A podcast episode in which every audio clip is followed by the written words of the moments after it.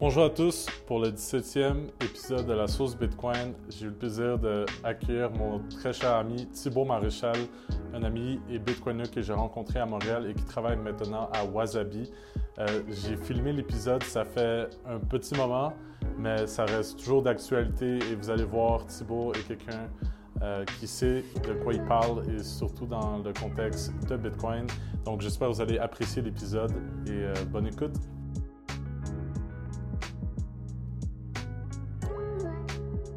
Bonjour à tous pour le 17e épisode de la sauce Bitcoin. J'ai avec moi un ami Thibaut Maréchal et un grand Bitcoiner. Euh, on se connaît depuis euh, plusieurs années déjà et euh, il a un parcours très intéressant et maintenant il travaille à Wasabi, le meilleur wallet pour votre sécurité, votre anonymat. Donc j'ai beaucoup de questions à lui poser. Bienvenue Thibaut, merci de participer au podcast. Salut Mathieu, un plaisir d'être avec toi et très très hâte de ce podcast. Super. Juste pour mettre euh, les gens en contexte, que, donc toi, tu as, vécu à Montréal euh, quelques années.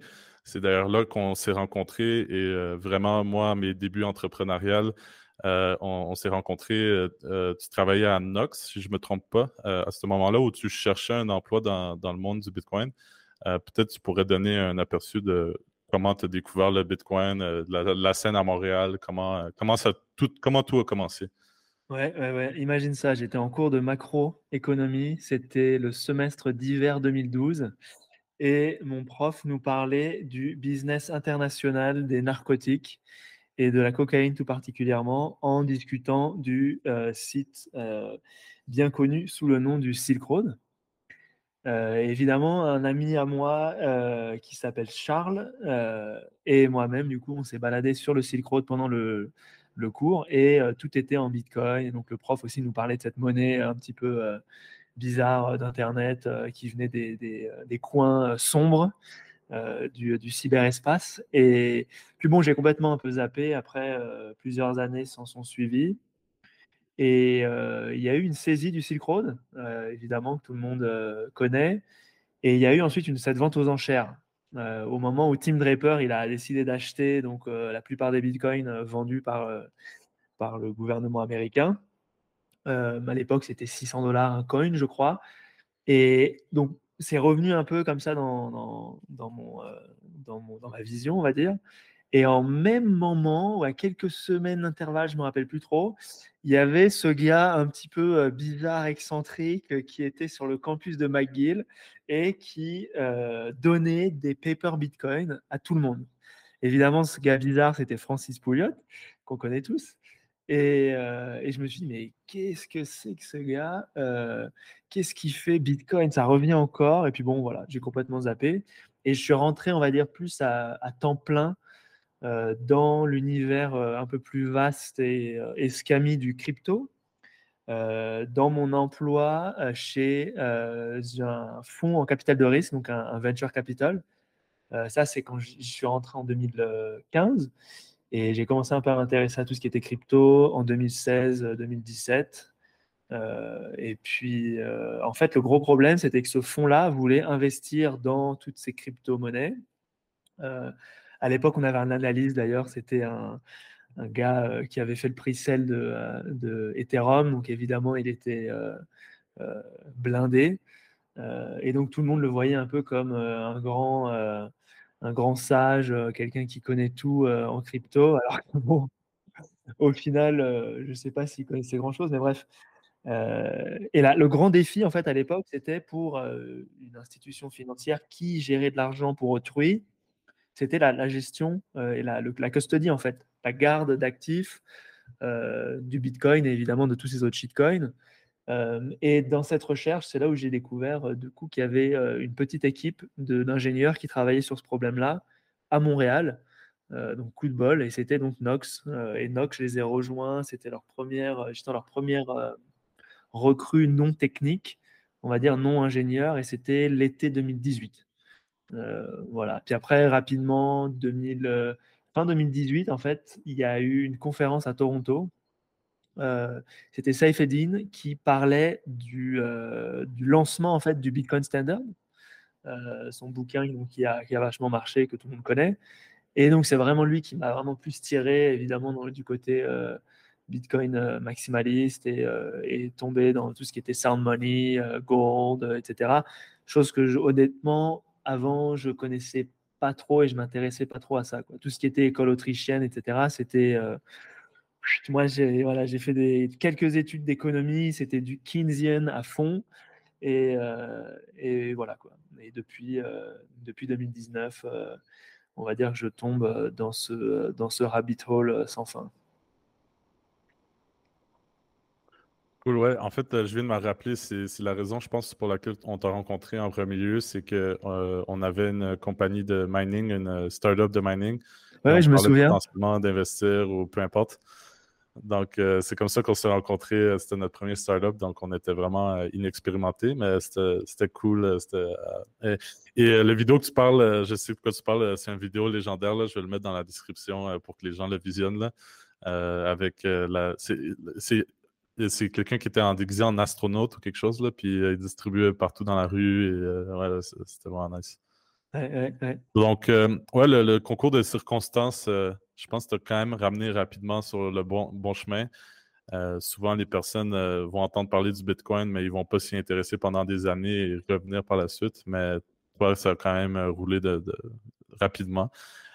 Pour ceux qui ne connaissent pas Nox, peut-être tu pourrais, je pense qu'ils sont encore actifs, n'est-ce pas? tu as travaillé pour eux, tu as dit en tant que travailleur pas technique, donc sûrement plus marketing, vente. Euh, c'était comment cette expérience-là de, vendre l'idée de, faire du self-custody, surtout à des grosses compagnies? C'est sûr que d'un point de vue utilisateur, c'est un peu plus facile parce que tu as besoin d'un petit, euh, un petit ledger, un petit trésor, un petit code card. Mais pour une compagnie, ça, devient vraiment plus complexe comme problème. Donc, peut-être tu pourrais résumer un peu ton expérience là et euh, c'est quoi que tu as appris? Ouais, c'était c'était une sacrée expérience, Nox, euh, parce qu'en fait, à l'époque, il y avait très, très peu d'offres pour des grosses entreprises qui, euh, qui souhaitaient en fait faire de la garde, de la conservation de Bitcoin. Euh, évidemment, il y avait les gros BitGo, par exemple, qui étaient très connus. mais eux, ils ont commencé en fait comme un, portefeuille de co-signataires où euh, ils font donc du, du multi-signature collaboratif où donc tu es une entreprise, tu as une clé, euh, une deuxième clé que tu, que tu donc ségrègues, et puis euh, BitGo va être la troisième clé de, de, recovery.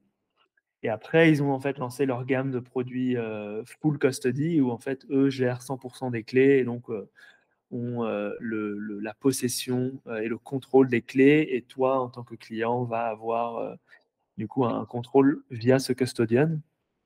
Euh, et en fait, ce qui était difficile, euh, et ce qui a été en fait difficile pour Nox pendant, plusieurs années, c'était euh, de réussir à bâtir une, une réputation autour de la sécurité du produit, étant donné que le marché qu'ils ont attaqué, c'était directement un marché d'entreprise un marché euh, entre guillemets institutionnel. Après, institutionnel, c'est vraiment un, chapeau très large qui est souvent utilisé un peu à toute sauce. Et euh, ce que ça veut dire, c'est voilà, ça va être des, gestionnaires de fonds, des, des family office, euh, des banques privées qui souhaitent justement rentrer dans, ce marché-là. Et la réalité, c'est qu'aujourd'hui, souvent, ces types d'entités-là vont commencer à travailler avec des entreprises qui sont déjà très connues qui ont déjà un historique, qui ont une réputation, qui sont des entreprises euh, valorisées à plusieurs centaines de millions, voire milliards de dollars, qui sont aux US souvent, euh, parce que justement, voilà, ça vient avec un pédigré euh, et, un côté de réputation et de confiance en fait. Et c'est marrant parce qu'on revient un peu dans cette notion de confiance quand on parle de custody. après, idéalement, voilà, tous les individus devraient gérer leurs propres clés, jamais passer par un custodian. Euh, les entreprises aussi, je pense qu'on va y arriver de plus en plus, mais aujourd'hui, la réalité, c'est qu'il y a des défis opérationnels encore. Euh, quand tu vois que tu es euh, une firme comme MicroStrategy qui a aujourd'hui, je crois, 140 000 bitcoins, ça vaut 4 milliards de dollars, c'est pas ta spécialité opérationnelle. donc, avoir en fait une équipe interne dédiée à la, à la custody, c'est très compliqué. Ça invite plein de risques. Euh, au niveau des, euh, des polices d'assurance aussi que ces entreprises doivent avoir, ça ajoute en fait euh, un coût supplémentaires. Il y a certains d'ailleurs courtiers en assurance qui refusent même de, couvrir ce risque. Donc c'est pour ça aujourd'hui qu'il y a beaucoup d'entreprises qui passent par des custodians de renommée, en fait, de grands noms. Et le danger là-dedans, d'ailleurs, ça ne veut pas dire que ce custodian est forcément plus sécuritaire, d'ailleurs. Ce n'est pas parce qu'il a un nom connu, euh, qu'il a un bon marketing, que forcément sa sécurité, elle est bonne. Euh, donc voilà, Nox, en fait, c'était vraiment intéressant euh, de, les aider dans ce marché-là. Ils avaient une nouvelle approche de la custody où, en fait, au lieu que le produit de custody soit un, produit secondaire, qui soit un peu comme un, spin-off en fait d'un autre business, euh, ben, Nox s'est attaqué à ce produit-là en premier. Et je dis un spin-off, c'est-à-dire euh, par exemple Coinbase, c'était un échange à la base. Et puis au fur et à mesure qu'ils ont développé leurs opérations, ils ont dû en fait euh, bah, créer un, produit à l'interne pour gérer les clés de leurs clients et, stocker en fait leur Bitcoin de manière sécurisée. Et puis évidemment tous les shitcoins qui viennent avec, qui sont listés chez Coinbase. et après, ils ont finalement extrait en fait cette partie opérationnelle et ils ont fait un business à part entière aujourd'hui qui s'appelle Coinbase Custody euh, et qui est uniquement dédié donc à, ça. Et Nox, voilà, c'était vraiment euh, plus c'était c'était 100% custody à la base. Euh, et le, gros défi là-dedans, c'était bon, il y en avait plein au niveau réglementaire. Au Canada à l'époque, il n'y avait pas du tout de, clarté au niveau de, de, cette catégorie de business. C'est-à-dire comment est-ce qu'un custodian doit être réglementé, quelles sont les, les procédures et les programmes de conformité qui doivent être mis en place à l'interne, etc. etc.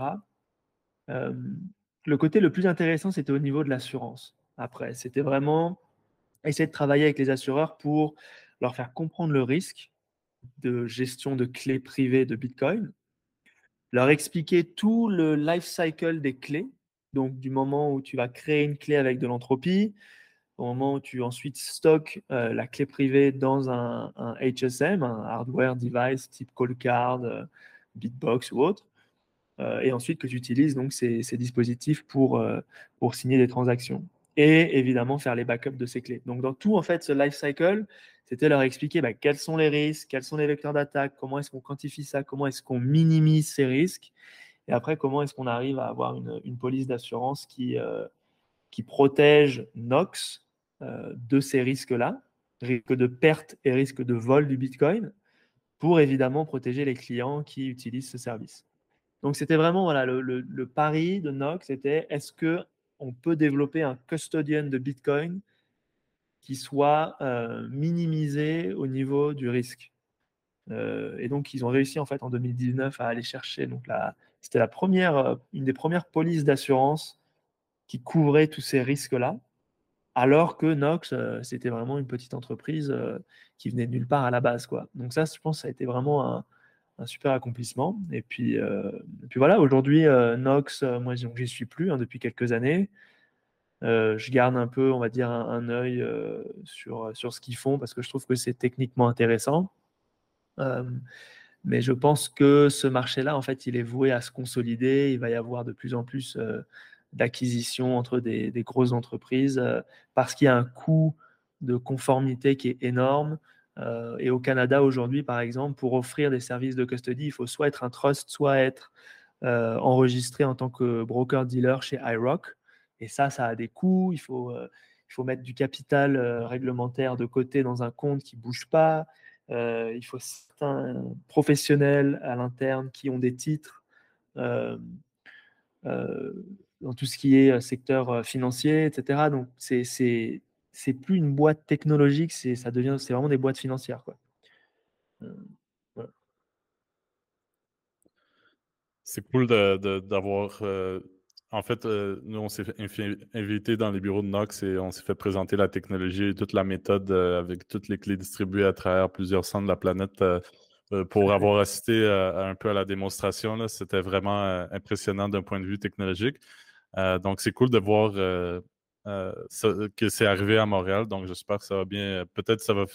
Toi, j'imagine, tu, tu, conclus que ça va finir en acquisition de, Nox ou peut-être ça serait-tu une bonne sortie pour Nox ou vendre la technologie à une boîte justement qui est plus qualifiée d'un point de vue financier et, réglementaire ou comment, comment tu vois, juste pour clore? discussion. Comment tu vois l'avenir de Nox?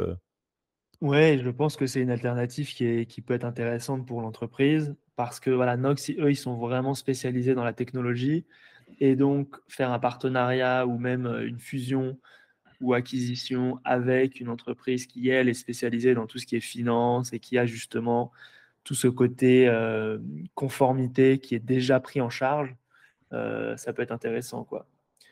Donc, euh, oui, je pense qu'il y, y, a des synergies là-dedans. Après, aucune idée de ce que Nox va réussir à faire, que ce, qu'ils veulent vraiment faire au niveau stratégique. seul l'avenir pourra nous le dire.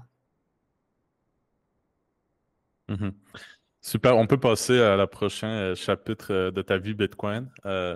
donc, euh, je pense que c'est bien de parler des hauts, des bas euh, en tant qu'entrepreneur. Euh, c'est normal à travers un parcours d'avoir des, je ne sais pas si on peut appeler ça des échecs, mais surtout des apprentissages qui arrivent. Donc, moi, personnellement aussi, avec Verify, on a appris des trucs quand ça finit par ne pas marcher. Et toi, de ton côté, tu as tenté de faire un projet qui s'appelle Docs Reserve, donc un échange en, France, si je ne me trompe pas, ou en Europe plus, euh, euh, en général, euh, non-custodial Bitcoin. Et finalement, ça n'a pas marché à, cause d'un conflit et tout ça. Donc, peut-être si tu as une leçon à tirer de. Ben, si tu peux résumer un peu ce qui s'est passé et des leçons à tirer pour du monde, des entrepreneurs, par exemple, qui veulent se lancer dans le Bitcoin et, ont peut-être peur que ça, va finir en échec. Ou c'est quoi tes quoi tes conclusions par rapport à ça? Ouais, écoute, comme tu l'as dit, c'était euh, donc Dux, c'était un échange, euh, enfin pas un échange, un courtier euh, de Bitcoin non-custodial basé en France, réglementé en France avec donc l'autorité des marchés financiers qui est donc l'équivalent de l'AMF au Québec, partenaire bancaire, client français, etc. Et euh, donc j'ai fait ça avec un, associé avec qui bah, ça s'est mal passé. À la fin, il y a eu plusieurs euh, conflits euh, entre nous au niveau de, de la vision, au niveau de, de l'implication dans le projet, au niveau du, du, rythme et de la cadence de, de travail, etc. Ah, euh, pas dans le même fuseau horaire. Donc ça, je pense, ça a ajouté une certaine difficulté opérationnelle évidente. Euh, et à ce moment-là, en même temps, on a été approché par diverses entreprises pour euh, des, des, acquisitions, en fait, tout simplement. C'était surtout pour racheter la licence, enfin pas une licence, mais l'enregistrement de Dux auprès de l'AMF. Donc des entreprises beaucoup plus grosses qui souhaitaient s'établir en France et, euh, donc finalement, ça c'est venu en même temps que ce conflit qui durait depuis euh, des mois maintenant entre associés. Et euh, on a essayé de discuter un petit peu pour voir comment on pourrait s'en sortir de ça et potentiellement éviter de, de, rester bloqué, de, de faire stagner l'entreprise. Et puis finalement, on a fini par, par, la discussion a fini par, par se bloquer et on, on, a décidé donc de se séparer complètement. Et donc, euh, moi et un second associé de sortir de l'entreprise et laisser euh, le troisième associé avec qui on s'entendait plus euh, prendre la suite de l'aventure. Aujourd'hui, je ne sais pas trop ce, que, ce qui se passe avec cette entreprise. je ne m'y intéresse plus trop. Mais donc ça, voilà, le, premier, je dirais, la première grande leçon, ça a été de d'essayer de constamment s'assurer qu'il y a un alignement entre les associés sur euh, ce qu'on veut faire, euh, où est-ce qu'on s'en va, euh, au niveau de la cadence. Et, et, la réalité, c'est qu'il y a un énorme risque lorsque tu t'associes avec quelqu'un en business. ça apporte énormément de risques.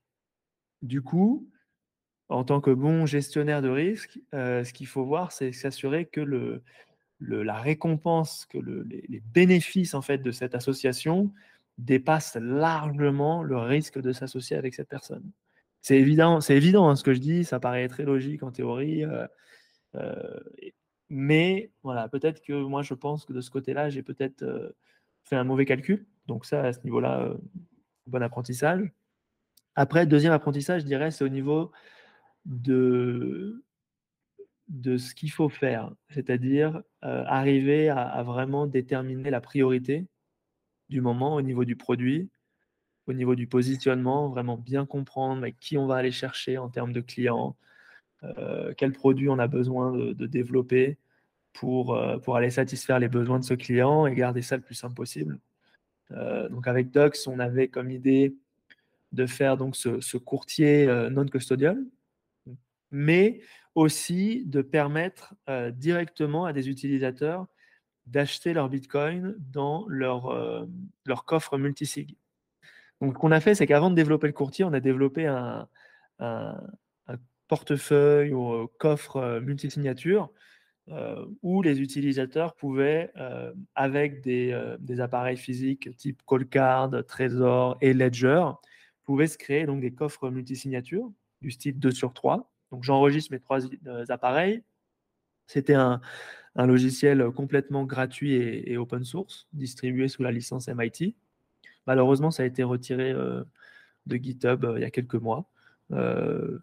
Donc, il n'est plus disponible. et donc, avec cet outil, les utilisateurs, l'idée, c'était qu'ils pouvaient donc se créer ce, coffre multisig et acheter leur Bitcoin directement dans ce coffre multisig, cold storage, assez sécurisé. et la roadmap ensuite était de, venir ajouter un service de, de gestion de clés collaboratifs où tu pouvais justement en tant qu'utilisateur, avoir deux clés que tu gères sur les trois, et la troisième clé est gardée euh, par Dux, par exemple, euh, en tant que co-signataire. Voilà, on n'a pas réussi à se rendre à cette vision ensemble. Euh, peut-être qu'un jour ils le feront, j'en sais rien. et je pense que voilà, la leçon là-dedans, c'était que potentiellement, on a pris peut-être trop sur nos épaules, trop vite, et qu'on a voulu faire peut-être trop de choses en même temps avec une équipe qui était peut-être pas, idéale pour, pour réaliser ça. et donc, ça a amené bah, évidemment plein de, plein de complexités. voilà. au final, comme tu l'as dit, c'est un, un, bon apprentissage. J'ai aussi appris une troisième chose, c'est que gérer une entreprise régulée avec des programmes de conformité qui doivent être mis en place, c'est coûteux et demande une certaine philosophie qui potentiellement peut se révéler un peu compliquée à gérer pour un bitcoiner. parce qu'en fait, évidemment, il y a des procédures assez, assez spécifiques à mettre en place pour l'identification du client, donc tout ce qui est KYC, après, il y a évidemment une veille réglementaire qui doit être mise en place, où constamment tu vas regarder que les règles euh, mises en place par le régulateur ben, ne changent pas, ou si elles évoluent, ben, ajuster ta conformité à l'interne pour évidemment répondre à ces obligations-là, étant donné que tu es une entreprise qui est enregistrée et du coup qui doit des comptes à, ces régulateurs. Donc finalement, voilà, ça, ça apporte tout un, coût opérationnel aussi, au-delà de la philosophie. Euh, et, donc, voilà, il faut, je pense, bien le calculer aussi dans, dans, son, euh, dans son modèle euh, en tant qu'entrepreneur parce que c'est c'est pas, c'est pas gratuit. Quoi. Non, super. c'est des très bonnes leçons. Comme tu as dit, ça, ça, paraît évident quand on le dit. Mais je pense que euh, quand on le vit, c'est différent parce qu'on l'internalise et par la suite, on, tu développes un, certain, un, certain instinct d'affaires, euh, je pense, pour, euh, pour la suite. Donc, pour ceux qui écoutent, inquiétez-vous pas, ça peut être normal, ça peut être difficile, mais par la suite, la vie continue et d'autres opportunités vont, vont, vont, se présenter. Et aujourd'hui, vraiment, ce que je voulais faire, c'est comme te, te, présenter parce que j'aimerais ça t'inviter plusieurs fois. Je pense sur le podcast, tu as beaucoup, as beaucoup de. Euh, tu es très bon à vulgariser justement tout ce qui est euh, clé, euh, clé privée, gestion multisig et tout. Peut-être pas toute l'audience est au courant. je ne sais pas c'est quoi le niveau d'expertise, par exemple, au niveau de toutes les technologies. Donc aujourd'hui, on n'a pas l'occasion de parler, rentrer en détail de ce qui est multisig, mais si, euh, si, tu, euh, si tu voudrais bien une autre fois, euh, peut-être on peut plonger plus, parce que tu écris là-dessus aussi, je vais mettre tes écrits en, dans, dans, la description. Mais comme, comme, comme les gens, je pense, peuvent déjà le réaliser, tu en connais beaucoup. Super, on peut passer sur ta situation actuelle, je pense, chez Wasabi. Donc, je pense que Wasabi, c'est surtout un sujet qui, circule dans l'univers anglophone. Donc, pour l'instant, mes auditeurs sont surtout québécois, donc, donc pas, nécessairement au courant de, toutes les, avancées technologiques les plus avancées. Et donc, ici, peut-être tu pourrais commencer par un, résumé de c'est quoi Wasabi, ça sert à quoi, ça vient d'où. donc, ça serait bien. Mmh oui, bien sûr. Alors, Wasabi, ouais, j'ai commencé à contribuer à ce projet-là, c'était en septembre dernier.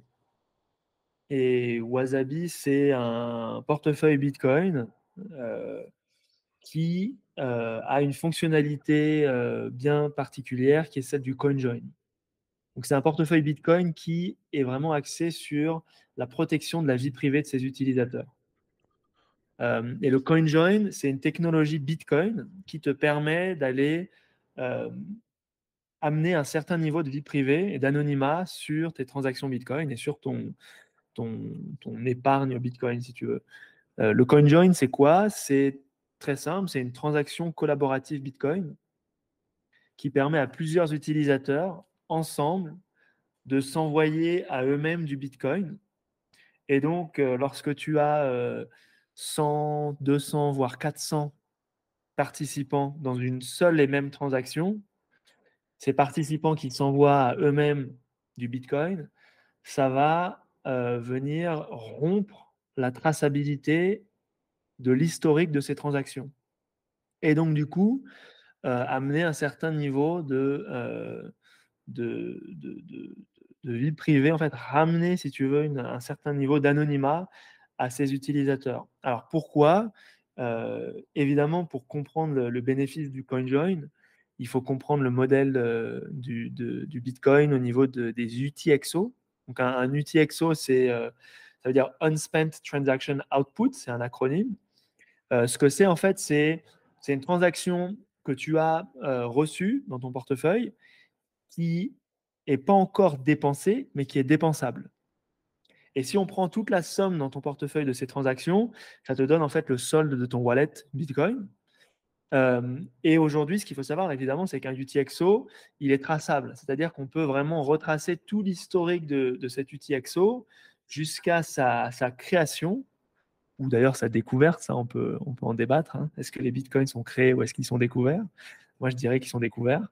Euh, euh, et, et, du coup, c'est très pratique parce que comme n'importe qui peut aller vérifier euh, tout cet historique de tous ces UTXO, euh, à n'importe quel moment, n'importe quel utilisateur qui a une full node Bitcoin peut tout simplement aller euh, vérifier l'offre en circulation totale des Bitcoins qui existent. Et aussi, évidemment, contrer les doubles dépenses, qui sont bah, évidemment euh, qui fait partie d'une des grandes innovations de Bitcoin, c'est-à-dire de contrecarrer la double dépense sans euh, tiers de confiance. Et donc ça, c'est grâce au full node et grâce au modèle du TXO euh, que Bitcoin utilise.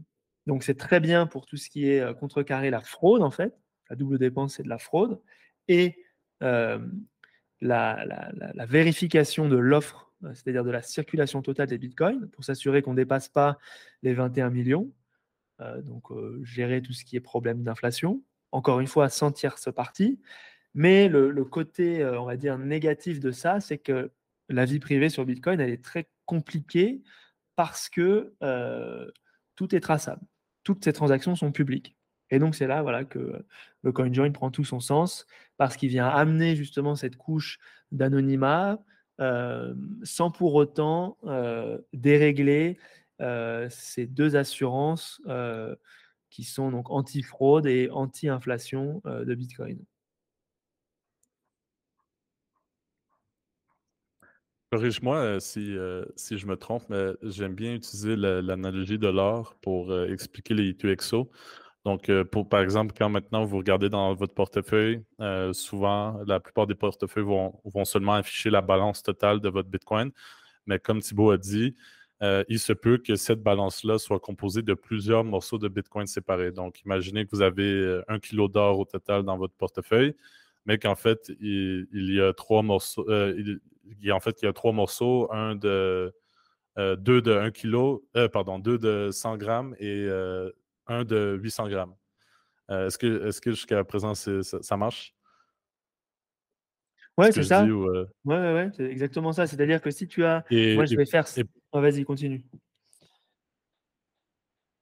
Et dans le fond, un conjoint, c'est comme si, euh, euh, mettons que vous voulez anonymiser une certaine, un certain morceau d'or, ben, vous le faites fondre avec tous les, morceaux d'or des autres participants au CoinJoin.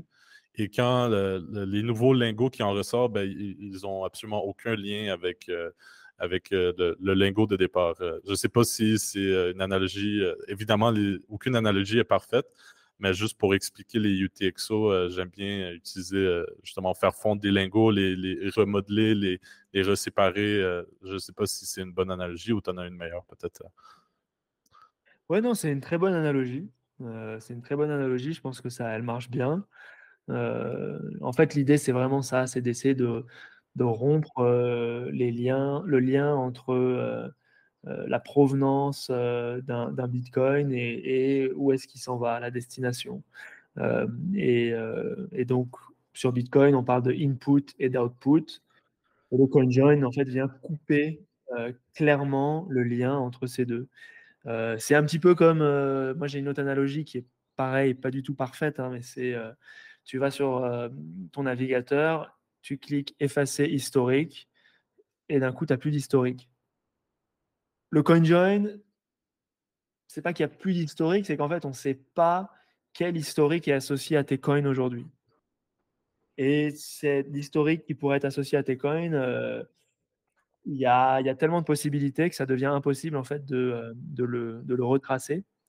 Et donc, ça t'amène cette notion de, ça te ramène en fait cette notion de vie privée sur Bitcoin.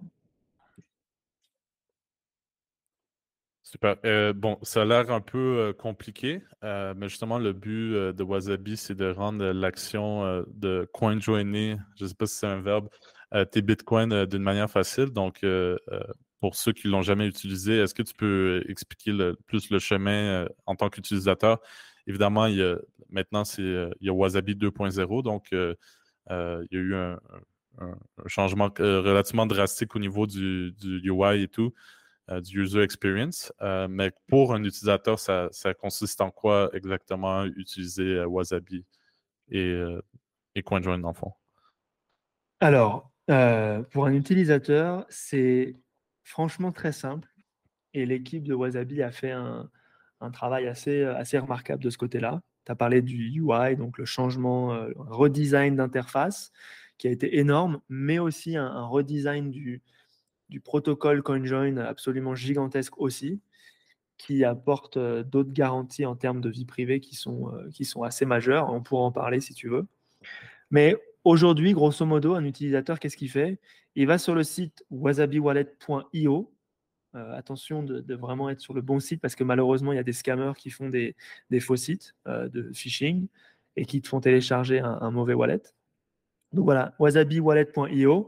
Tu vas sur le site tu télécharges le wallet, euh, toujours vérifier euh, l'intégrité euh, du fichier qu'on télécharge. récemment, d'ailleurs, ton cher acolyte Gustavo Flores, qui maintenant contribue aussi au projet, a écrit un, super article qui revoit justement les, stratégies de signature de, de logiciels. Grosso modo, ça permet de s'assurer euh, que le logiciel que tu as téléchargé sur ton ordinateur, c'est bien le logiciel que tu voulais télécharger et qui a été développé par le développeur de confiance qui est derrière Wasabi. Euh, c'est très important de vérifier donc les signatures qui viennent avec euh, ce logiciel pour des questions de, sécurité tout simplement. Ça paraît un petit peu intimidant, mais honnêtement, il y a des guides qui sont, qui sont faits aujourd'hui sur, sur Wasabi et qui t'expliquent ça de manière très très simple. et encore une fois, c'est important de le faire. Euh, en général, d'ailleurs, petite parenthèse, la plupart des logiciels qu'on télécharge, on ne vérifie pas nos, ces signatures parce qu'on utilise des plateformes de confiance type App Store ou le Windows Store qui, eux, vont en fait faire ces vérifications pour l'utilisateur. Et donc, la confiance, elle est basée sur ces entreprises qui font les vérifications pour toi. Donc, niveau expérience utilisateur, c'est plus simple, mais ça vient évidemment avec bah, une certaine relation de confiance que tu dois avoir avec ces entreprises. Euh, voilà, donc une fois que tu as téléchargé le logiciel, voilà, très basique, vérifier que le logiciel c'est le bon, bah, tu l'installes. Une fois qu'il est installé, c'est un logiciel Bitcoin standard que tu peux utiliser euh, de manière complètement libre, complètement euh, gratuite, sans payer aucun frais, à part évidemment les frais de minage du réseau Bitcoin que n'importe quelle wallet te fera payer de toute manière. Et, puis voilà, basta.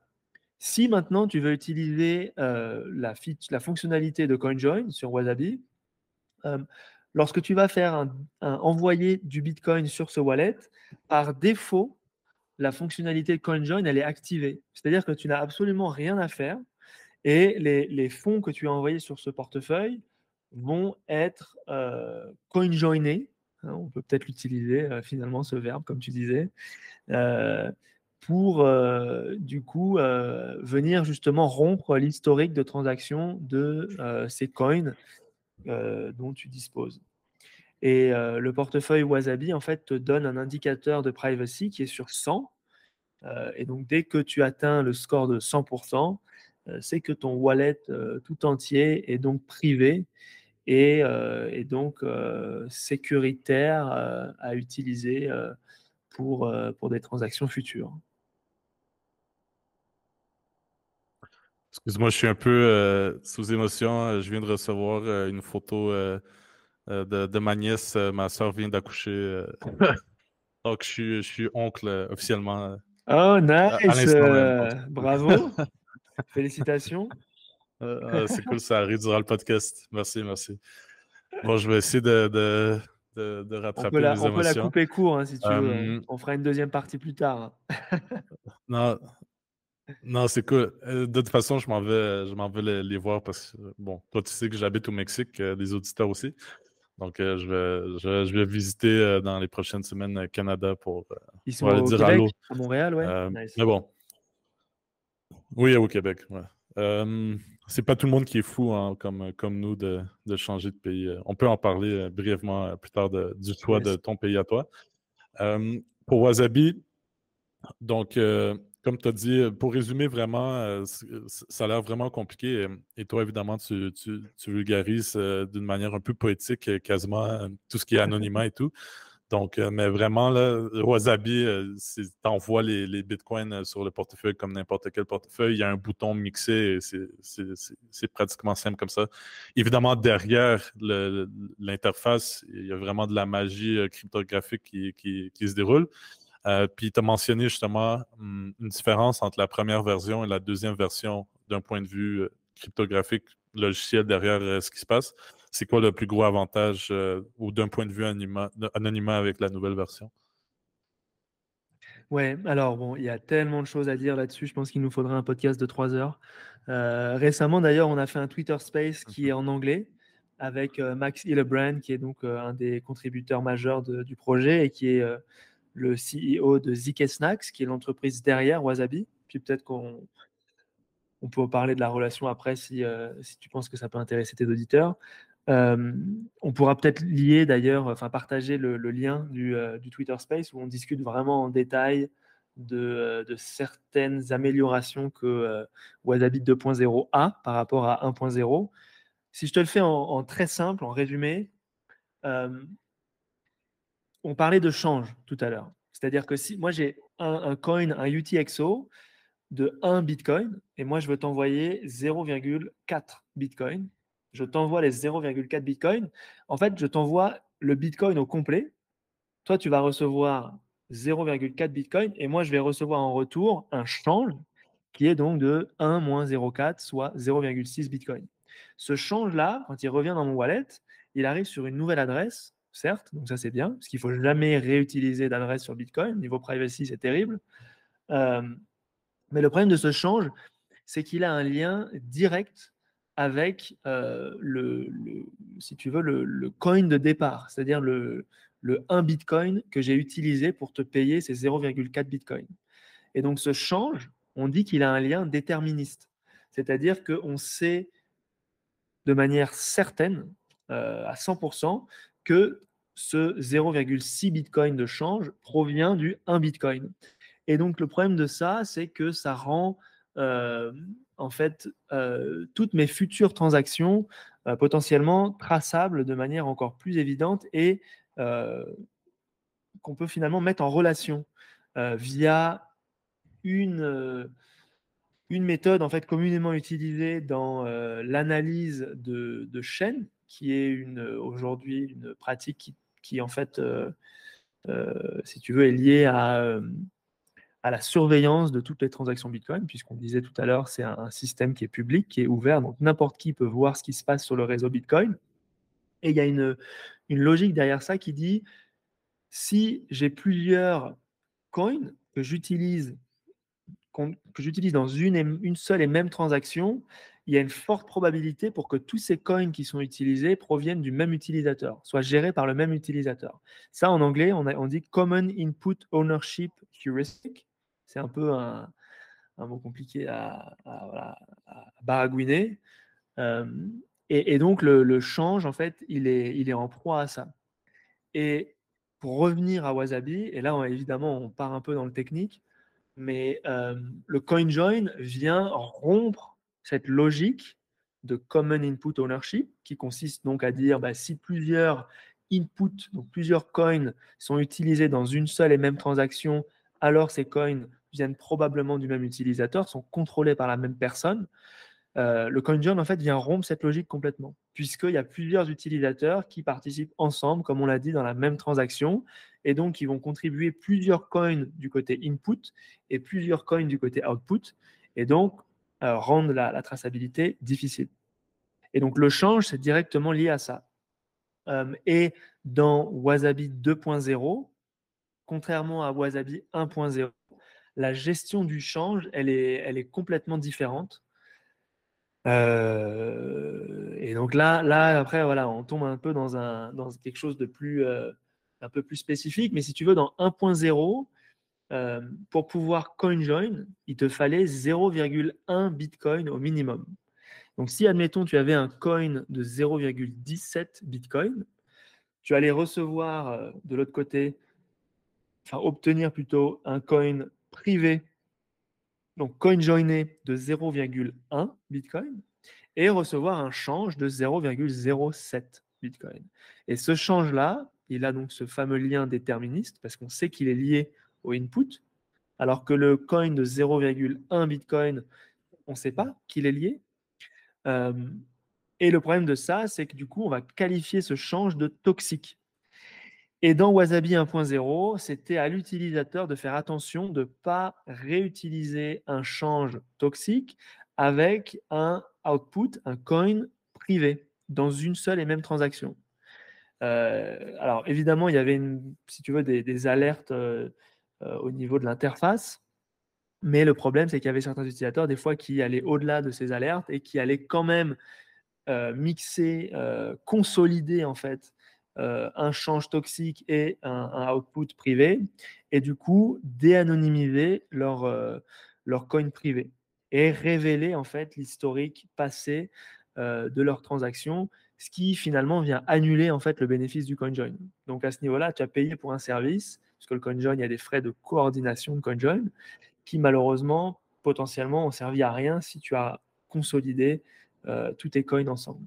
Et dans Wasabi 2.0, euh, la manière dont le change est géré est totalement différente. Euh, c'est-à-dire qu'aujourd'hui, dans Wasabi 2.0, tu n'as plus besoin de 0,1 Bitcoin au moins pour mixer. Tu peux utiliser n'importe quelle euh, somme de Bitcoin à partir de 5000 sats et jusqu'à des centaines de Bitcoin si tu veux, quoi, dans un seul et même CoinJoin. Et ça, c'est parce que derrière Wasabi 2.0, il y a un nouveau protocole. De, donc, tu parlais de la magie cryptographique, c'est complètement dingue. Euh, ce protocole s'appelle Wabi-Sabi, euh, qui veut dire, euh, c'est un, un, mot japonais qui veut dire aller chercher de la beauté dans l'imperfection. Donc, c'est assez poétique. et, et, en fait, là-dedans, tu vas pouvoir participer donc dans un coin join avec des coins de 0,17, 0,0035, peu importe, ou 15 bitcoins si tu veux. Et tous ces utilisateurs qui ont des dénominations différentes vont pouvoir participer dans le même coin join. Et de l'autre côté de ce coin join, donc du côté output, avoir des outputs standards de plusieurs montants possibles qui, euh, on l'espère, euh, finalement, carrément éliminent ce change toxique. C'est-à-dire que euh, même si toi et moi, on n'a pas les mêmes dénominations du côté input, on va potentiellement avoir des dénominations communes du côté output et potentiellement même zéro change toxique. C'est-à-dire qu'il n'y a plus de lien déterministe euh, entre le change que je, reçois en fait dans mon wallet et l'input que j'ai utilisé euh, dans cette transaction. Euh, voilà, je m'arrête là, j'essaie de simplifier au, maximum. comme je te disais, je pense qu'il faudrait deux heures pour discuter en fait des, des, de toutes les garanties de vie privée que Wabi comme protocole de CoinJoin peuvent apporter à des utilisateurs. C'est vraiment fascinant. Euh, mais euh, voilà, restons euh, à ce niveau-là. Et puis, si tu veux, on peut aller faire des deep dives dans certains de ces aspects. Certainement. donc, peut-être pour résumer, pour les, ceux qui écoutent, donc la deuxième version, surtout les plus gros avantages pour l'utilisateur, c'est le fait de ne plus avoir besoin d'avoir un minimum de 0.1 Bitcoin, ce qui peut être relativement inaccessible quand on y pense et pourrait, aurait serait devenu de plus en plus inaccessible avec le prix qui monte. Donc mmh maintenant, n'importe qui peut avoir accès à ce service. Et bon, comme, comme tu as expliqué, moi j'ai relativement bien compris. Euh, c'est euh, vu qu'il n'y a plus de change euh, en tant que tel, il n'y a plus de lien déterministique avec le, input le premier input. Donc, ça améliore considérablement la vie privée. Mais comme tu as dit, peut-être un autre jour, on pourrait faire un deep dive. moi, je vois un peu le combat entre ceux qui essaient de, donner l'anonymat aux gens et plus les analyses, les analyses de blockchain comme une, une course de chat et souris. Donc, il y a beaucoup de personnes qui disent que euh, l'analyse de, blockchain, c'est plus un art qu'une science.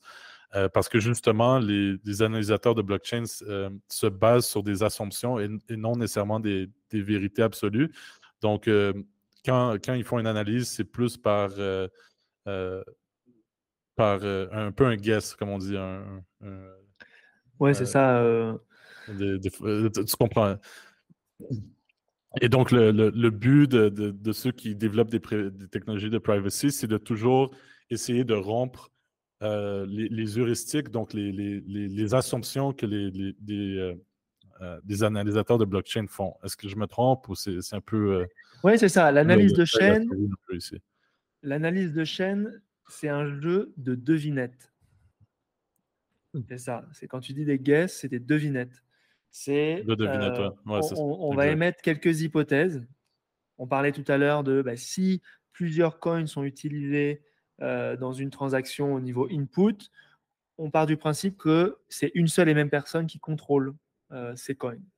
on peut, il y a aussi d'autres principes du style si une transaction ne génère pas de change, c'est-à-dire que si moi j'envoie 0,1314 bitcoin et c'était un seul coin et j'ai dépensé 100% de ce coin, on, peut partir du principe que c'est euh, une dépense à moi-même.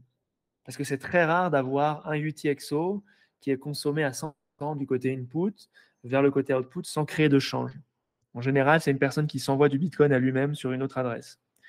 Euh, il y a aussi d'autres analyses, par exemple, au niveau de bah, s'il y a un montant 0,1 qui est envoyé, ça, ça peut être un paiement etc. Euh, etc. Euh, donc de ce point de vue-là, il y a différentes hypothèses qui sont émises, mais bah, comme tu l'as dit, c'est des hypothèses.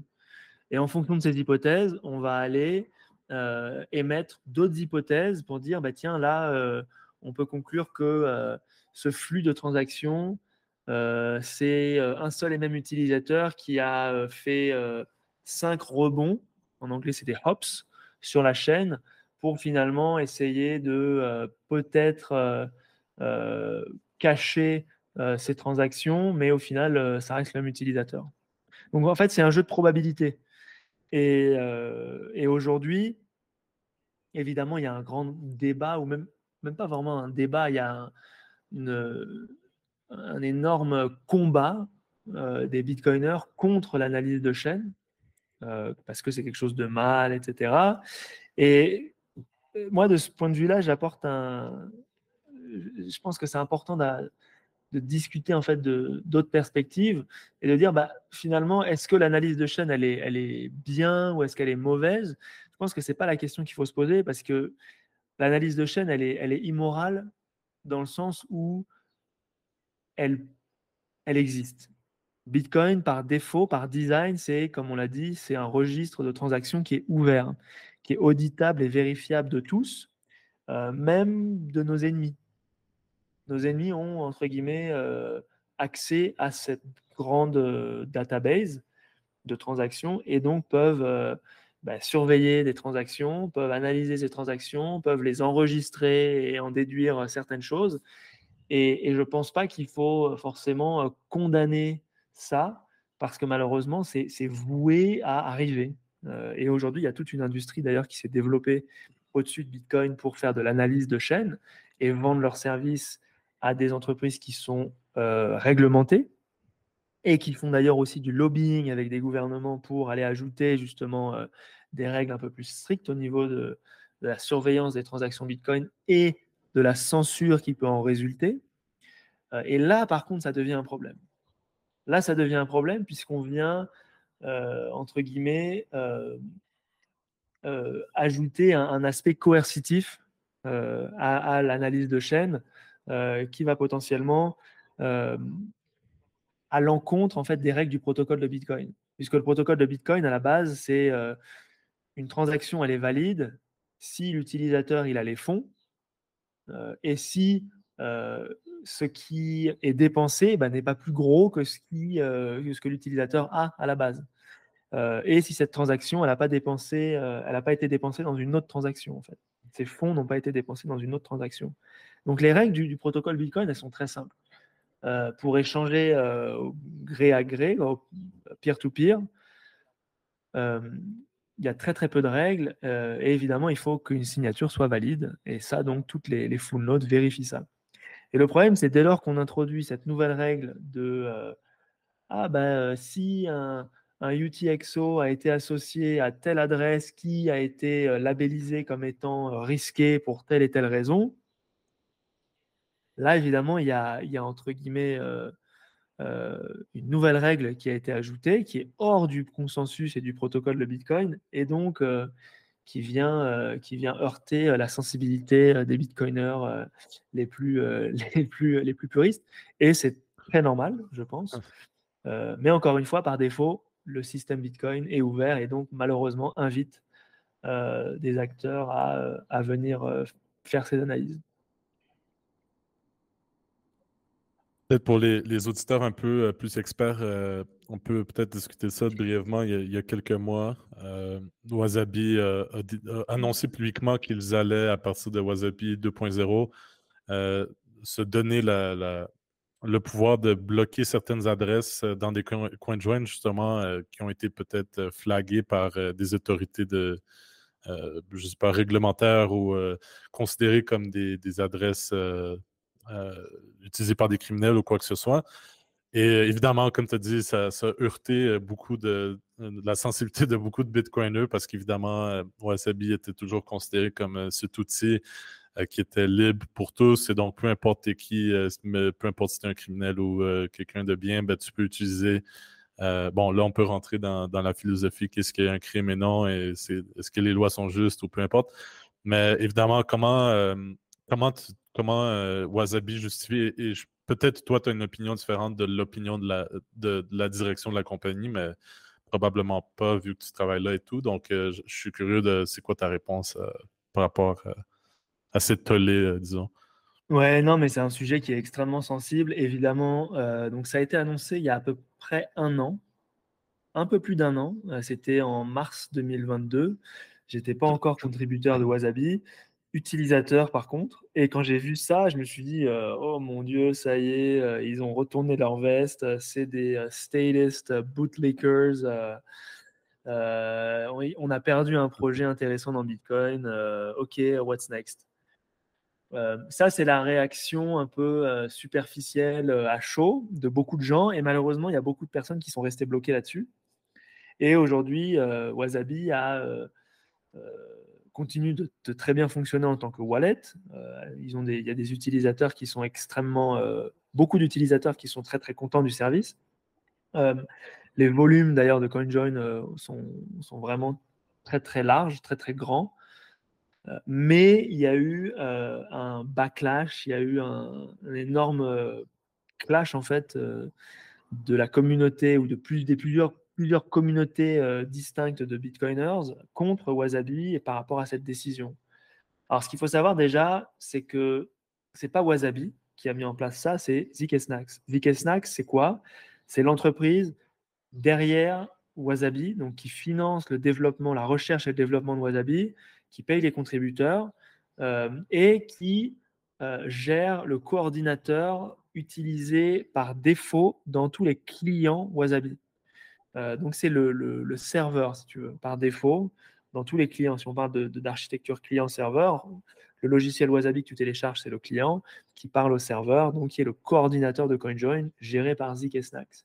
Et donc, cette entreprise prend un frais de coordinateur de CoinJoin de 0,3% euh, pour tous les nouveaux bitcoins qui sont euh, enregistrés dans les CoinJoin. Sachant qu'après, si tu veux CoinJoin plusieurs fois, tu ne payes plus ce frais de coordination.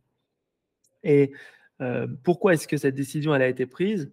Bah, elle a été, c'est simple, ça a été expliqué sur le blog de Zik Snacks. Enfin, c'est pas simple, mais disons que ça a été, ça a été expliqué comme un mécanisme de protection pour les développeurs et les contributeurs du projet Wasabi pour éviter d'exposer le projet à des activités qui sont qualifiées de illicites ou illégales. Euh, alors, dans le monde de la finance, c'est très euh, logique et habituel et, communément accepté euh, de prendre de telles décisions. C'est d'ailleurs obligatoire. pour Bitcoin, il y a beaucoup d'entreprises en fait qui font donc des, des échanges, donc des courtiers entre fiat et Bitcoin qui elles aussi sont régulées. Euh, on peut en nommer plusieurs. Hein. Aujourd'hui, euh, River Financial aux US, Bull Bitcoin au Canada, euh, toutes ces entreprises-là, Swan, Unchained, elles sont réglementées. mais par contre, quand on parle d'un portefeuille open source comme Wasabi, qui en plus de ça est spécialisé en, privacy, hein, ça choque. Euh, et c'est normal. Hein, et je pense que l'équipe euh, de Wasabi, euh, ils ont eu des discussions interminables en fait sur ce sujet. mais ce qu'il faut savoir, c'est qu'aujourd'hui, l'architecture du, logiciel de Wasabi fait qu'il y a un coordinateur centralisé qui est donc géré par l'entreprise ZK pour gérer en fait la coordination des CoinJoin. Donc tous les participants qui enregistrent leur coin euh, font des, avant demandent la permission à Zik Snacks pour participer aux rondes de CoinJoin. Et donc Zik Snacks, comme c'est une entreprise privée avec une équipe de gestionnaires euh, qui est enregistrée dans une juridiction bien particulière qui a aussi des obligations en termes euh, de, légalité, de conformité, etc., cette entreprise a décidé de restreindre l'accès à ses serveurs. C'est aussi simple que ça. C'est comme euh, s'il y a un magasin euh, sur l'avenue Sainte-Catherine à Montréal qui décide de dire bah, nous, on autorise uniquement les clients qui viennent avec des tenues qu'on considère comme raisonnables. C'est-à-dire qu'on veut personne qui rentre torse nu. On veut au moins que vous ayez un t-shirt et un pantalon. Bon, bah, c'est très raisonnable comme critère, mais il y a certains clients qui ne pourront pas rentrer. Et ça, c'est une décision d'une entreprise privée et il n'y a aucun problème avec ça. Si tu ne veux pas répondre euh, aux, exigences de cette entreprise, bah, tout simplement, n'engage ne, pas de, relation d'affaires avec cette entreprise, ne devient pas client de cette entreprise. Pour ZK Snacks, je pense que la logique, elle s'applique aussi. Évidemment, euh, c'est une logique très euh, basée sur des, premiers principes, entre guillemets, donc qui peut être évidemment euh, discuté, surtout, encore une fois, dans le secteur de, de, privacy.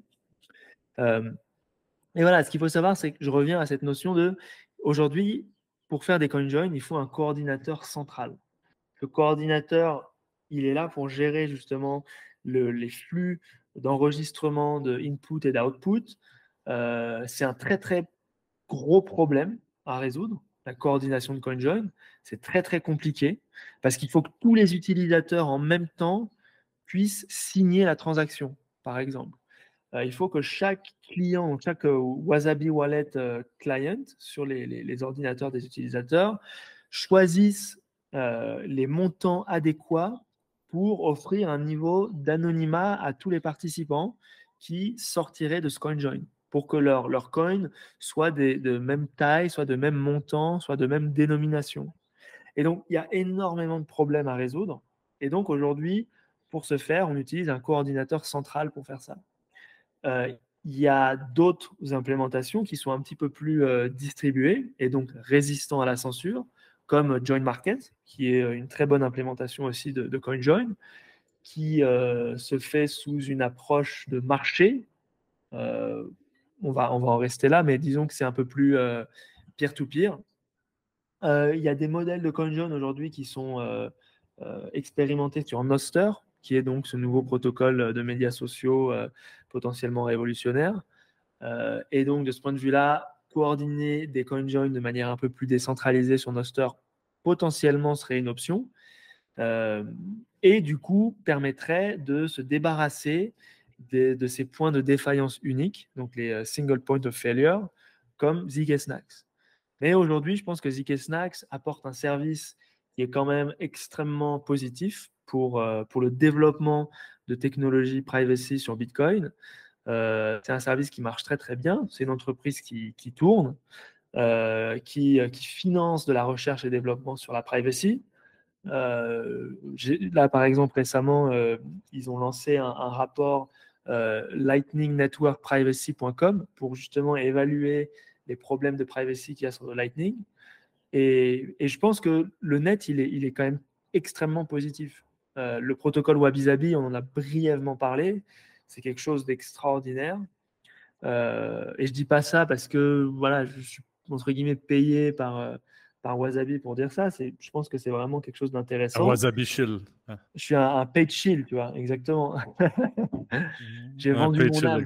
Euh, et, et, je pense que les utilisateurs devraient en fait s'intéresser tout simplement à ces questions. Me, ne me faites absolument pas confiance, restez sceptique, allez faire votre propre opinion, mais faites votre propre recherche. Et je pense qu'il faut aller faire sa recherche, surtout au niveau privacy, parce que c'est un sujet qui est extrêmement complexe, qui a beaucoup de nuances et qui a beaucoup de d'influenceurs aussi qui émettent des opinions qui sont parfois grotesques et complètement fausses. Euh, et aujourd'hui, évidemment, il y a cette fameuse bataille avec un autre wallet euh, euh, qui, qui, je pense, est vraiment basé sur ce, drama perpétuel. Et, et, ça facilite pas en fait la, recherche et l'éducation des utilisateurs. Euh, je trouve que en fait, tu as répondu à une deuxième question que j'avais, euh, qui était la relation entre euh, justement Ziki Starks, le coordinateur, et Wasabi, qui est le wallet open source. Donc, justement, je voulais, je voulais que le monde sache c'était quoi le bénéfice à Ziki Snarks de, rouler euh, Wasabi, ben, en fait, de rouler le coordinateur Wasabi, de contribuer au logiciel, c'est qu'en fait, ils vont prendre un, frais euh, à chaque round pour euh, ceux qui, dépassent un certain montant de, mixing. Donc, juste pour que ça soit clair que la compagnie, elle, fait des profits, elle n'est pas, elle est pas charitable. Donc, ça explique pourquoi une compagnie n'a pas le devoir moral de desservir tous les clients, comme tu as expliqué. Euh, juste parce qu'ils travaillent dans le Bitcoin ou quoi que ce soit. Euh, donc, c'est leur choix personnel. Euh, j'imagine mm-hmm. aussi que c'est un peu stratégique dans le sens pour ne pas s'attirer le, le joug des régulateurs trop rapidement, ben, de, démontrer un peu que, OK, on n'accepte pas certaines adresses, on a des méthodes pour, pour refuser certaines personnes, mais aussi, plus d'un point de vue moral, peut-être personnel des fondateurs ou des, des l'équipe exécutive, de ne pas vouloir tout simplement desservir des criminels ou des, des hackers ou peu importe. je pense qu'il y a mmh les deux aspects. Ou, mmh exactement. Et de ce point de vue-là, c'est intéressant parce que souvent, on va me dire Ah, mais ce que vous faites à Wasabi, c'est complètement. Euh, ça n'a aucune éthique, euh, vous n'avez aucune morale, aucun principe, euh, la censure, c'est mal, etc. moi, je dirais que c'est tout l'inverse, en fait. Il y a un devoir moral pour un individu ou une entreprise de, de ne pas desservir, de ne pas servir des acteurs immoraux qui euh, volent, qui agressent euh, et qui, euh, qui, font certaines formes de crimes. après, tu parlais tout à l'heure, évidemment, il y a un débat philosophique autour de qu'est-ce qu'un crime. Et l'équipe de, de, Wasabi, en fait, s'est vachement penchée sur la question et a pris comme principe fondamental le principe de non-agression. et donc, si ce principe-là euh, n'est pas respecté, euh, alors il y a agression, et dans ce cas-là, euh, censure, il peut y avoir. C'est-à-dire que je pense qu'on serait d'accord aujourd'hui de dire que quelqu'un qui gère un réseau de prostitution infantile, cette personne-là, elle, elle est immorale et elle mérite châtiment des plus terribles parce que c'est un acte absolument horrible que de faire ça à un enfant. Euh, et pourtant, aujourd'hui, on va dire à, Wasabi l'inverse, que de bloquer l'accès à cette personne, c'est immoral. Et je pense que souvent, c'est pas parce que les gens supportent ces, ces, horribles euh, actions, euh, mais parce que les gens ne pensent pas de manière critique et ne raisonnent pas sur des principes premiers de base euh, comme celui du principe de non-agression. Euh, par exemple, euh, c'est pareil, faire du business avec un scammer qui défraude des, consommateurs en leur vendant des produits factices ou des, des, fausses promesses de retour sur investissement, etc., c'est immoral. C'est comme quand on dit voir une fraude. Si tu vois une fraude et que tu ne dénonces pas cette fraude, c'est toi la fraude tu, deviens tout d'un coup complice de la fraude. Et de ce point de vue-là, euh, ne pas euh, tout simplement censurer euh, la fraude et, la punir, c'est du coup devenir complice de ça. Et je pense fondamentalement que Wasabi a, pris une décision qui, qui, est, qui est donc défendable et morale de ce point de vue-là. Et après, évidemment, tu parlais aussi du point de vue réglementaire. Euh, certes, il y a des règles aussi à, ce point de vue-là. Aujourd'hui, il n'y a pas de règles explicites par rapport à l'activité de, de ZK c'est clair. Mais encore une fois, il y a des principes euh, de base qui doivent être respectés. Et un des principes aussi que l'équipe a, a prise, c'est le principe de précaution. C'est-à-dire, nous, on veut que ce projet y perdure dans le temps. Euh, on a des, des, batailles à choisir. Et la bataille de la fongibilité sur Bitcoin, elle est très importante, elle se fait sur le long terme. Et euh, on va éviter de faire les héros en faisant les malins sur Twitter et en disant que on va accepter n'importe qui puisqu'on s'en fout. Ce n'est pas le cas. Et, je pense que c'est une décision qui est très sage, qui, est, qui, a une préférence temporelle très basse, c'est-à-dire low time preference et je pense qu'il paiera euh, à l'avenir. Même si à court terme, il y a eu quelques turbulences et notamment un énorme backlash de la communauté. Je pense qu'il y a peu de gens qui ont, qui ont fait l'effort intellectuel de, de, réfléchir à ce sujet-là.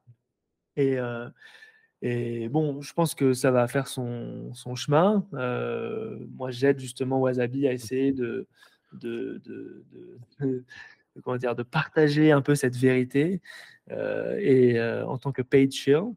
Et puis, et puis, on va y aller un utilisateur à la fois, quoi. Ouais, grosso modo, je suis, d'accord avec toi. Retirer le band-aid d'un coup, avant que justement, peut-être que dans quelques années, les régulateurs seraient intéressés et là, ça aurait plus été interprété comme, disons, ils sont soumis aux régulateurs. Donc, je pense même d'un point de vue business, c'est une bonne, bonne chose de, le faire le plus tôt possible. Il te reste combien de temps que je peux te prendre? J'ai encore quelques questions, mais comme tu as dit, je suis un peu occupé. Donc, Cinq minutes, let's go. Sinon, je vais les condenser. Cinq minutes. En fait, ouais, là, je voulais parler un peu du débat Samouraï versus Wasabi, mais bon, ça, c'est un peu. ça pourrait prendre une heure aussi, j'imagine. donc, peut-être si tu veux dire une minute là-dessus. Je sais qu'on n'a pas beaucoup de temps, mais je dois te réinviter parce que, parce que bon, euh, tu as beaucoup de choses à dire et c'est très intéressant la discussion avec toi. On refera un épisode, yes. Alors, brièvement, je ne vais pas perdre trop de temps sur Samouraï. Euh, ils n'en valent pas trop la peine. Bien que, encore une fois, je pense que c'est. Ok, c'est bien d'avoir une option. Euh, et Samouraï, c'est une option qui te permet de faire du CoinJoin sur mobile. Le problème de Samouraï, c'est que malheureusement, déjà dans leur tactique sur les médias sociaux, ils sont très très agressifs.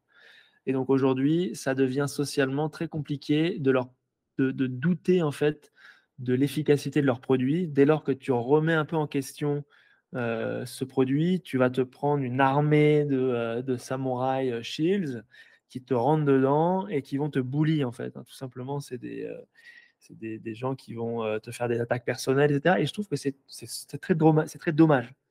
Euh, il y a peu de discussions calmes et professionnelles basées sur des fondamentaux techniques. J'ai essayé récemment d'engager un peu plus de ces discussions justement sur le fameux Twitter Space dont je t'ai parlé euh, et dans certains échanges avec des, personnalités euh, un peu plus connues sur Twitter comme Seth for Privacy, qui est un, des, défendeurs en fait de, Samurai de ce point de vue-là et qui est complètement contre Wasabi pour les mauvaises raisons. Mais ça, pareil, on pourra faire peut-être une deuxième partie. Et voilà, le problème de Samouraï, par exemple, en deux mots, euh, c'est qu'ils vont euh, par défaut extraire la expub de l'utilisateur, qui donne accès en fait à tout l'historique des transactions d'un wallet. Donc niveau privacy, c'est terrible. Et euh, qui par défaut n'utilise pas Tor.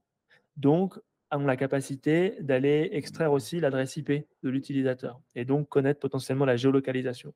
Avec ces deux informations, évidemment, tu peux énormément de, données sur un utilisateur et ça peut être du coup risqué euh, et se terminer comme Honeypot où euh, donc Samurai euh, posséderait énormément d'informations sur leurs utilisateurs. Alors évidemment, il y a d'autres alternatives où tu peux utiliser l'implémentation CoinJoin de Samurai qui est Whirlpool sans passer par le wallet Samurai via par exemple Sparrow. Donc là, il n'y a pas forcément ce leak de Xpub et d'adresse IP. Puis tu vois, j'essaie d'être honnête intellectuellement et de, de, montrer un peu les alternatives. Euh, mais là, du coup, tu, vas te heurter à d'autres problèmes fondamentaux euh, au niveau de l'implémentation conjoint euh, de Whirlpool, qui, à mon sens, ne fonctionne pas bien, car elle est très coûteuse pour les utilisateurs et elle va motiver l'utilisateur à euh, consolider, par exemple, plusieurs inputs pour pouvoir conjoin. Je, je vais rester là. Euh, on pourra faire euh, peut-être seulement une deuxième discussion là-dessus, discuter avec d'autres gars d'ailleurs de Samouraï, si ça t'intéresse. J'avais déjà fait ça avec Loïc et, Emmanuel de, de, de, son podcast. j'ai oublié le nom, excuse-moi Emmanuel, mais en tout cas, c'est Parlons Bitcoin. Parlons Bitcoin, voilà. Voilà. Donc il y, a beaucoup de problèmes liés à la privacy et je pense que l'équipe de Samurai n'est pas honnête au niveau des, compromis qu'ils ont fait euh, par rapport à, ces défaillances. D'abord, comme, euh, comme on a dit, tu dois, tu dois, as d'autres, d'autres obligations. Si je peux juste me prononcer euh, une, minute, une seconde sur Samurai versus Wasabi. Moi, je suis team Wasabi, évidemment. comme tu as dit simplement, même pour les personnes non techniques, le fait de, de publier le Xpub, euh, qu'ils ont, accès au Xpub et l'adresse IP, même pour quelqu'un de non technique, vraiment, ça, sonne déjà très louche. Évidemment, leur stratégie euh, d'affaires un peu euh, sur les médias sociaux directement à partir du compte Twitter de Samouraï qui est très agressif, ça peut, ça peut, ça peut être inquiétant ou du moins étrange. mais ouais, j'aimerais bien explorer un peu le sujet davantage, même que Gustavo qui travaille maintenant chez Wallaby, je pense que je risque d'en entendre beaucoup parler. Mais bon, tout ça pour dire que c'était très intéressant, mais ça ouvre la porte à, d'autres à d'autres sujets, à d'autres discussions. Donc, j'aimerais bien que tu, tu, retournes sur la source Bitcoin à un moment donné, peut-être dans, dans, quelques mois. puis on pourra plonger plus en profondeur. Mais c'était vraiment un plaisir de t'avoir. Puis je pense que les gens vont vraiment apprécier. Donc, un dernier mot de la fin, peut-être? Tu as le temps ou, Ouais, bah écoute, un plaisir. Un truc inspirant, quelque chose. Maciek, merci. Merci de m'avoir ah. accueilli. Et truc inspirant, hein, c'est c'est toujours pareil. Hein, il faut garder son esprit critique, pas s'endormir sur ses lauriers, pas forcément écouter les influenceurs Bitcoin qui vous ont tout appris parce qu'ils peuvent se tromper. Et, et, du coup, vraiment constamment se faire sa propre opinion, je pense que c'est important penser de manière critique, ne jamais laisser ce muscle s'atrophier, parce que euh, c'est comme tout, hein, si on arrête d'aller à la gym, on va prendre de la bedaine, bah, si on arrête de penser, on va, euh, on va devenir mou, mou du gland, comme on dit. Euh, et, et, ça, c'est très, très, très mauvais. Et je pense que dans le futur, il va y avoir plus d'attaques sociales sur Bitcoin, plus d'attaques politiques. je ne pense pas que le monde va imploser forcément, mais je pense qu'il va falloir garder justement cet esprit critique pour, euh, pour protéger euh, ce fameux euh, protocole informatique qui nous offre cette monnaie si saine. Et, et, donc voilà, garder cet esprit critique, c'est très très très important. Super. Donc, stay humble et stack sats. Donc, yes, Thibaut Maréchal à la sauce Bitcoin. Et c'est un plaisir. à la prochaine. Merci.